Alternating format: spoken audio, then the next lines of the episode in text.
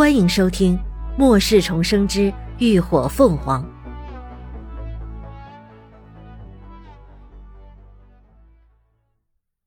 第一百四十五集《腹中线》。郭嘉被打懵了，伸手捂着高高红肿起的脸，一时都忘了出声。你他妈嚷嚷什么？萧虎目露凶光，恶狠狠的瞪了他一眼。你以为这是哪儿？轮得你大喊大叫？想死自己滚出基地，随便找只丧尸喂了干净，别他妈把老子拖下水！郭嘉眼泪哗的一下就流了下来，嘴巴张了张，却什么都说不出口。萧虎虽然心里有火，可看他那模样，又不免有些心疼，毕竟是自己当初辛辛苦苦追回来的老婆。行了，你别哭了。现在不是你弟弟死不死的问题，是我们能不能活的事儿。郭嘉一怔，脸上露出极其荒谬的表情，喃喃道：“啊，有那么严重吗？就因为一个女人？”萧虎皱起眉：“哎，你怎么还搞不懂？这不是一个女人的问题，是他们整个团队。你别忘了，涅槃小队的队长。”可是三阶雷系异能者，等级比你男人我还要高啊！人家杀了你弟弟，你都在这跳脚，你要把人家女儿给杀了，那他还能放过你吗？再说了，早就下了命令，不要得罪他们，这不明摆着荣家想要拉他们入伙吗？唉，现在基地什么情况你也不是不知道啊！你把荣家的事儿给搞砸了。以后还想怎么在基地混下去啊？郭嘉被仇恨占据的大脑此刻总算是恢复了清明，他脸色刷的白了，这才知道后怕。他太知道要在如今末世活下去有多难了。啊，那老公，那怎么办呢？还能怎么办？太子现在根本就不见我。萧虎伸手掐着眉心，顿了顿，又道。不过，他让人带了一句话。郭嘉急忙问：“什么话？”小虎道：“他说雷霆现在也在副中线。”雷霆？郭嘉一惊。那他的意思是？萧虎微眯起的眼眸中带着一丝狠厉的决绝。没错。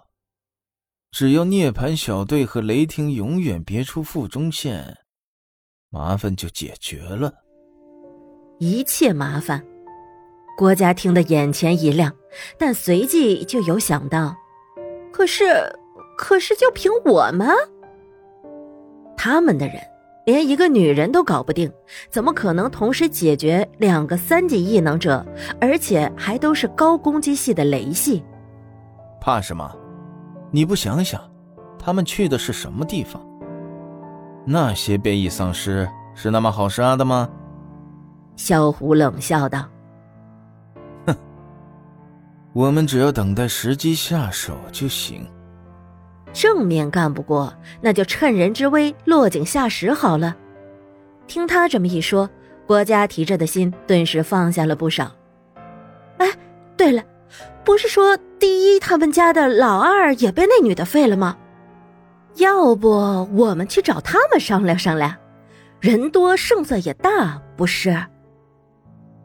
萧虎当即咧了咧嘴，有道理，哈哈哈哈，还是老婆聪明啊！那事不宜迟，我现在就去找他们去。说罢，他拉过郭嘉，狠狠的亲了一口，便匆匆的出了门。郭嘉抚着自己的脸，眼中的笑意很快就变成了狠厉，心中有个恶毒的报复念头正在慢慢的滋生长大。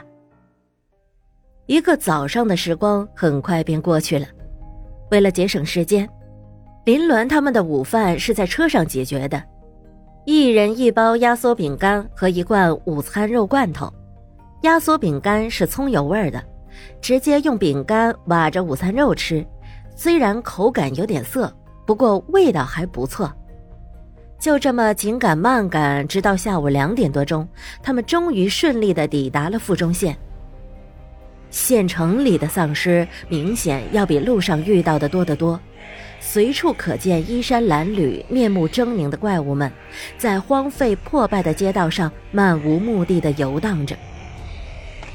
秦志远已经将车停在了隐蔽处，接下来的路就只能靠走的了。林鸾摊开地图，确认了一下他们目前所在的位置。富中县的占地面积比较大，他们现在在城东，而存放种子的仓库在城南。从行车路线上看，约莫有十八公里左右的距离，靠两条腿走过去，差不多得半天的时间。但这时间计算也只是单纯的步行，并不包括清理丧尸。因为之前雷霆一伙的出现，为了不被他们坐享其成，林鸾决定先花一天的时间，先从城东去到城南，等收集完种子后，再进行另一项任务。这次接取的消灭变异丧尸的任务，只要能够消灭二十只三级变异丧尸，任务就算完成。毕竟末世前富中县的常住人口约有九十多万人，按照三分之一的人口来算，三十万的丧尸也不是光凭他们几个人就能全部消灭的。林鸾和秦志远规划了一下路线，准备从东街口过锦屏路，再穿过一个水果批发市场，正好能绕到南后街，直接一路通往种子仓库。这条线路虽然路程长一些，但都最大程度的避开了几个人流密集的区域，相对也更安全。而且天黑前正好能够赶到水果批发市场过夜。确定了路线，一行六人即刻出发，开始一边清扫路边的丧尸，一边按路线推进。沿途的丧尸多是低级丧尸，二阶以上的丧尸并不多见。为了节省异能，对付变异丧尸，他们大多都是利用武器直接击杀。一行人相互配合，一路前进还是比较轻松的。一个小时后，他们已经通过东街口，来到了锦屏路。锦屏路是一条老街，四周的建筑都比较老旧，早年住在这里的人后来大多都搬走了，所以人口并不算密集，丧尸也不多。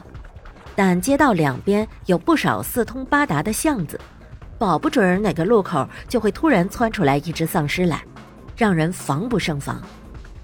由于高迪不在，林鸾的精神力能够感知的范围十分有限，所以在清理丧尸的同时，他还得密切注意四周的变化。就在这时，一只丧尸突然从左侧的巷子里冲了出来。速度极快，转眼就到了众人的跟前。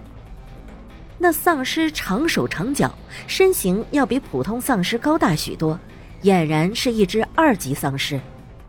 他淡血色的眼珠凶光大绽，呲着一口狰狞的獠牙，就兴奋嘶吼着扑向眼前可口的猎物。感谢您的收听，下集更精彩。